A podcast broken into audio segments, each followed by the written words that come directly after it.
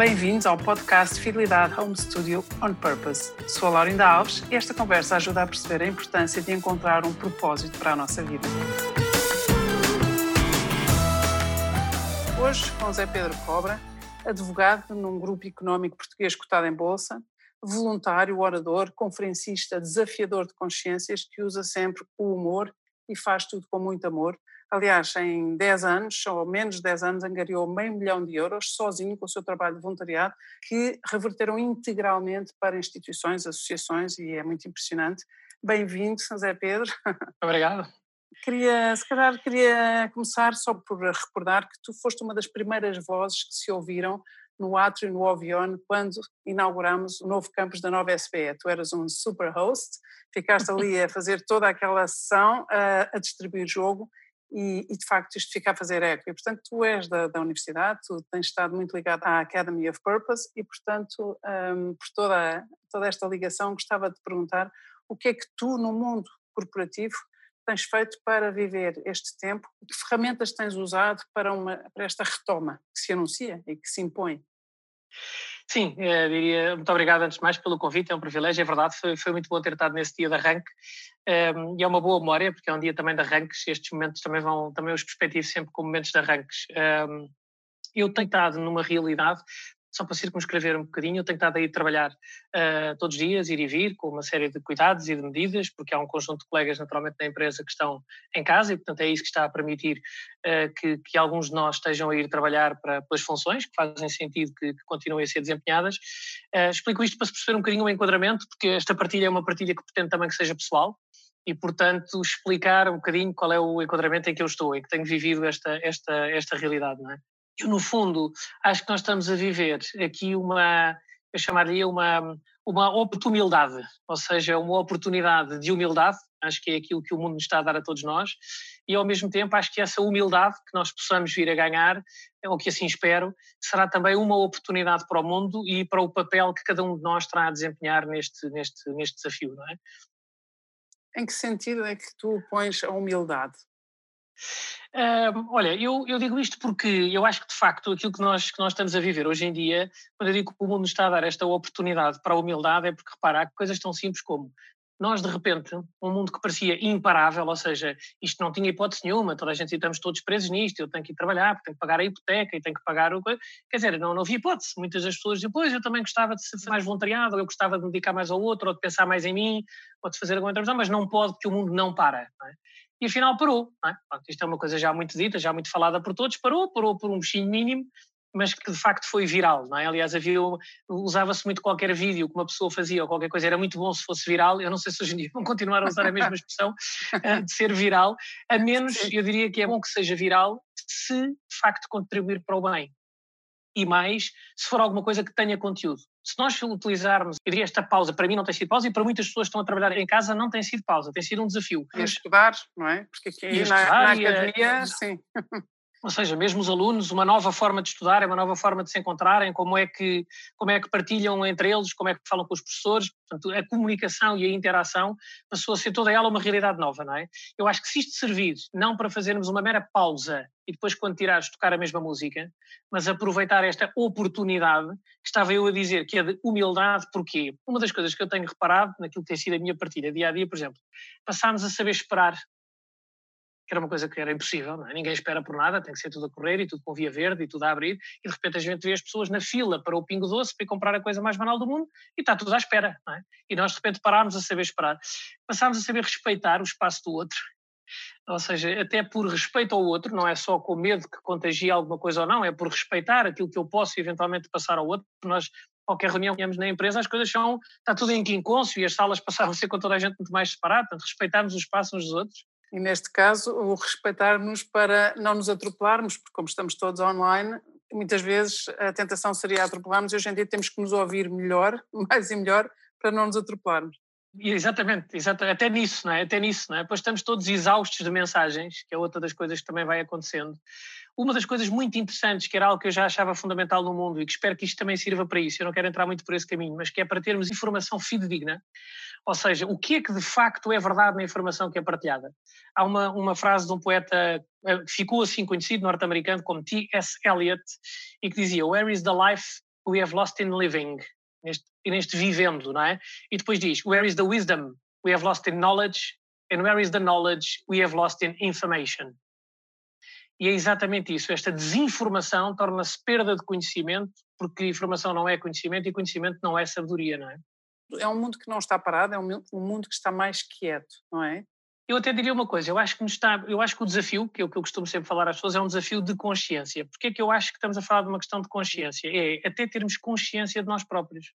Eu estou a dizer isto porque agora que estamos numa fase que estamos próximos de, de, sair todos e de tudo isto, estamos gradualmente a fazer este processo, não é? Isto para dizer o quê? Eu que tenho vivido esta realidade, para tu perceberes, é muito interessante ver como nós nos interrompemos nos processos. Tão simples quanto isto. Eu lavo as mãos impecável porque vou começar a tratar da comida de repente a janela está aberta, já fui abrir a janela. Ah, já agora ponho ali a roupa, não sei onde. Já mexi noutro sítio, supostamente devia estar a lavar as mãos outra vez. O que eu acho piada não é o tema de lavar as mãos, é outra coisa, é repararmos o quanto nós nos atropelamos até a nós próprios, naquilo que fazemos, a maneira como as nossas tarefas vinham sendo vividas. Mas é Pedro, esta coisa de lavar as mãos faz-me lembrar uma vez, eu ouvi-te dizer, eu já não sei quem sou, porque neste tempo novo também tenho uma identidade nova, porque eu já lavei tanto, tanto, tantas mãos que desapareceram as minhas impressões digitais. Sim, é a tua maneira de levar as coisas com humor sempre. Sim, eu acho que estas coisas, tem havido coisas do humor inacreditáveis. De facto, o ser humano tem essa capacidade, acho que o humor, o humor aproxima-nos muito, é, pelo menos é assim que eu vejo, um, e, e, e, neste momento acho que faz algum sentido vivermos assim, não é? E, e há esta desconstrução, porque repara, uma pessoa, por exemplo, que ia para o emprego ou que ia para a escola e que era o aluno que era conhecido de uma determinada maneira, ou o professor que tinha um estatuto assim ou assado, de repente está em casa com a mulher ou com os filhos, se calhar ele que era chefe ou dirigia ou era professor num sítio qualquer em casa está ali pianinho, não é? Uma das piadas que eu ouvi, que achei um piadão, era um, alguém que dizia assim, pá, você não deixe que a sua mulher mande em si. É pá, não deixe. Portanto, você antecipe, faça logo, lave logo a louça antes dela dizer alguma coisa. Ponha logo as coisas na roupa da máquina antes que ela diga, que assim você não deixa que ela mande em si.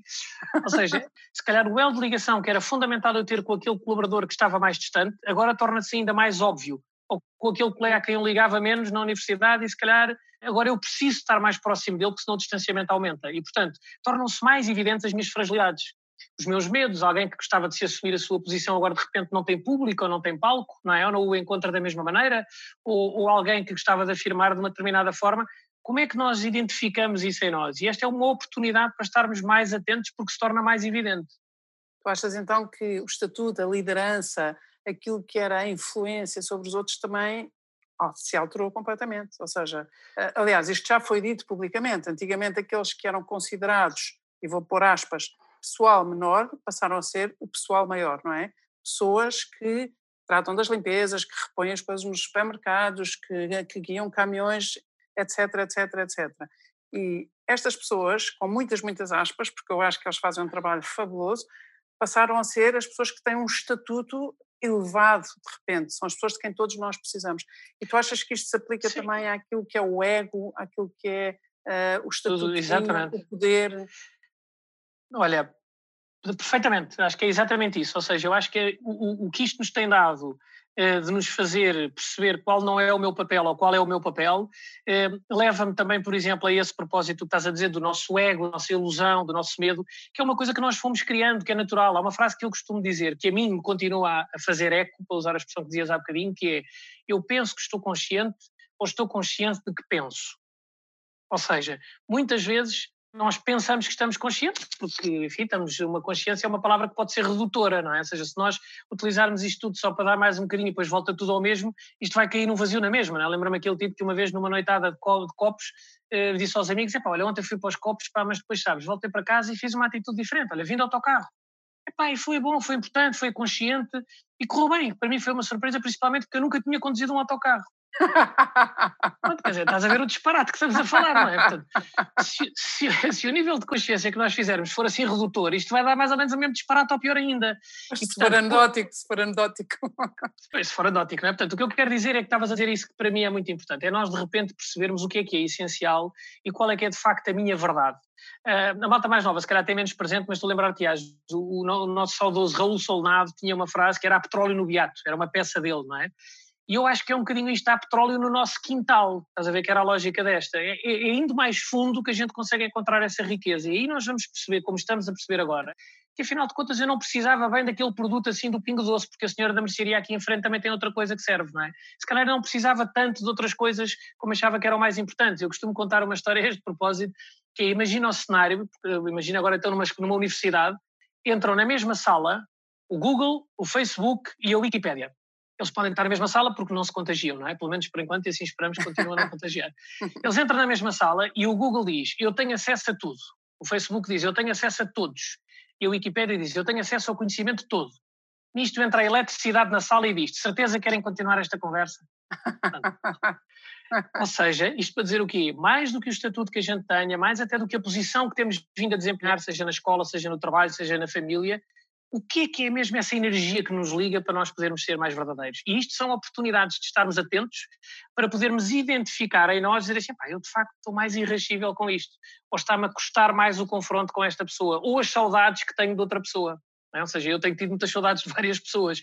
E isto, no fundo, porque uh, o Yuval Noah Harari, no livro dele 21 lições para o século XXI, tem uma frase fortíssima. Ele diz: O fugir à definição rígida do eu pode vir a tornar-se uma capacidade de sobrevivência necessária para o século XXI.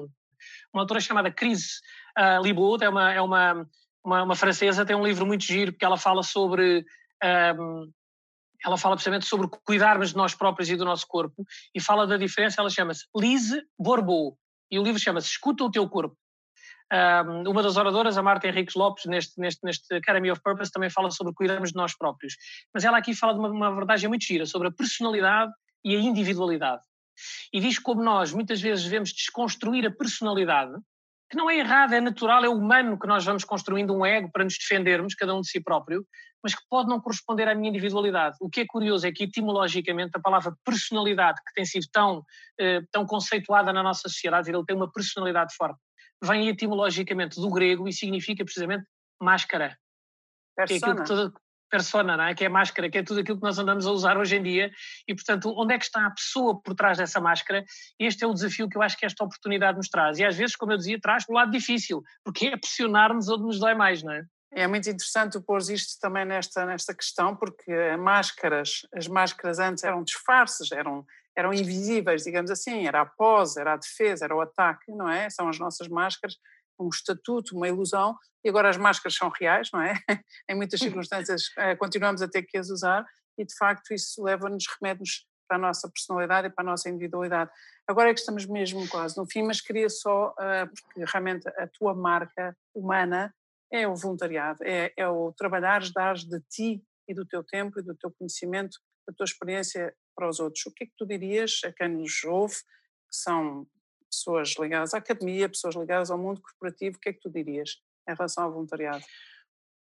Olha, eu acho que eh, a palavra voluntariado, que vem da volunta, da nossa vontade, acho que essa vontade resulta deste trabalho interior, por isso eu insisto muito nisto. Eu acho que um trabalho que aparentemente egoísta ao interior, à procura da minha individualidade, como eu dizia há bocadinho, não tem como, na nossa essência, nós nos encontrarmos nos outros. Portanto, eu acredito que a nossa essência é uma essência de amor e que esse amor é o que nos une aos outros. É por isso é que eu acho que é este trabalho que depois nos leva para os outros. Em concreto, eu acho que há tanta coisa que nos cabe a nós fazer, é quase um dever fazermos efetivamente uns pelos outros, por gratidão, por gratidão à vida. Um dos oradores eh, nesta Papas Academy também fala precisamente disso, da gratidão.